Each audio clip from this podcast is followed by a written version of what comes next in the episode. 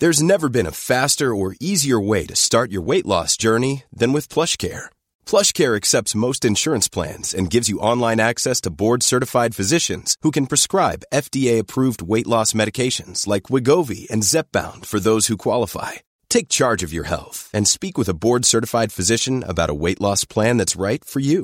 Get started today at plushcare.com slash weight loss. That's plushcare.com slash weight loss. plushcare.com slash weight loss.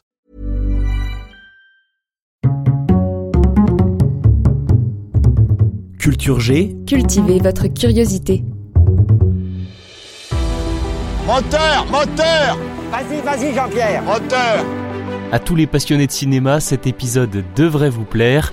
Restez bien jusqu'au bout, une petite surprise vous attend à la fin. Une surprise, assurément. Une bonne surprise. Aujourd'hui, je vais répondre à la question qu'est-ce que le quatrième mur?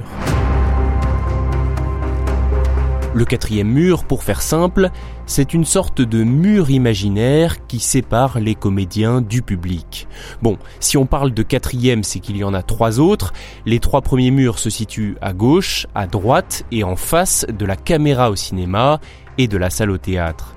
Le quatrième mur, c'est donc une cloison imaginaire qui permet aux acteurs de faire comme s'ils n'étaient pas regardés. C'est d'ailleurs pour cela qu'il peut leur arriver de tourner le dos au spectateur ou à l'objectif. Retournez-vous Diderot, le célèbre philosophe des Lumières, fut le premier à développer ce concept.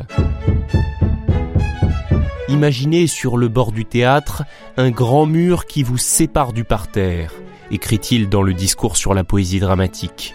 Jouez comme si la toile ne se levait pas. Cette idée d'un quatrième mur fut ensuite développée au XIXe siècle avec l'avènement du théâtre réaliste, qui, comme son nom l'indique, se voulait le reflet de la réalité. La nouvelle norme, c'est dès lors que le spectateur est un voyeur.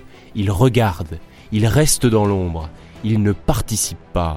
Le cinéma a donc ensuite consacré ce concept, il devient physiquement impossible pour le spectateur de participer, et d'ailleurs le quatrième mur est en quelque sorte matérialisé par l'écran. Vous le savez peut-être, il est possible de briser le quatrième mur. Il suffit pour cela aux acteurs de passer outre cette cloison imaginaire en s'adressant par exemple directement au spectateur. Tendez l'oreille, voici quelques exemples et on commence avec le fabuleux destin d'Amélie Poulain. Parfois le vendredi soir, Amélie va au cinéma. J'aime bien me retourner dans le noir et contempler le visage des autres spectateurs. Son regard fixé sur la caméra contribue à briser le quatrième mur, comme Deadpool. Et d'accord, techniquement, c'est un meurtre. Sauf qu'une belle histoire d'amour commence souvent par un meurtre. Et cette histoire, c'est une histoire d'amour. Enfin, dernier exemple, dans la série télé House of Cards, Frank Underwood éclate littéralement le quatrième mur en s'adressant très régulièrement aux téléspectateurs. J'ai une faim de loup ce matin. Briser le quatrième mur, c'est un effet particulièrement difficile à réussir, surtout au cinéma. Les spectateurs peuvent facilement se sentir mal à l'aise. Et cela fait une transition parfaite pour la petite surprise dont je vous parlais en début d'épisode.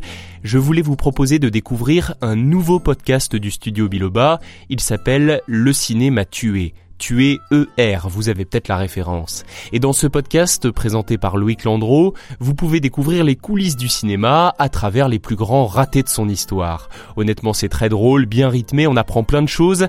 Le lien vers ce podcast est à retrouver dans la description de cet épisode et sur studiobiloba.fr. Je finis mon café, j'y vais. Avant de finir, je précise que l'expression quatrième mur est parfois employée aussi plus largement pour parler du rapport de la distance entre une œuvre et son public, et pas forcément exclusivement des œuvres cinématographiques ou théâtrales, il peut aussi s'agir de romans, de bandes dessinées, de tableaux ou encore de jeux vidéo.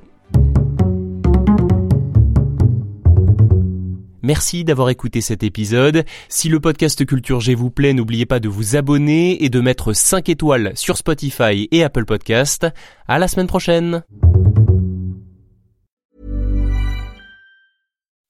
When you make decisions for your company, you look for the no-brainers. If you have a lot of mailing to do, stamps.com is the ultimate no-brainer. Use the Stamps.com mobile app to mail everything you need to keep your business running with up to 89% off USPS and UPS. Make the same no-brainer decision as over 1 million other businesses with Stamps.com. Use code PROGRAM for a special offer. That's stamps.com code PROGRAM.